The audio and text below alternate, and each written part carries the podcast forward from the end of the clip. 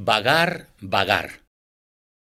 Poner un pie en la tierra me llevaría sin duda al fin del mundo. Un pasito tras otro conectando el alma al alma, como cuando no podía entrar a la escuela y me echaba a caminar embelesado. Me parece, sin embargo, que es mía la última hora de esta tarde.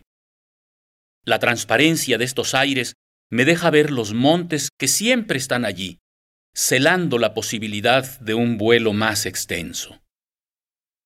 Cierro un ojo y otro alternativamente para desconcertar al horizonte. Fácilmente me perdería en el sueño arreglado de los recuerdos. Sin pretensiones debo aceptar que así es la vida.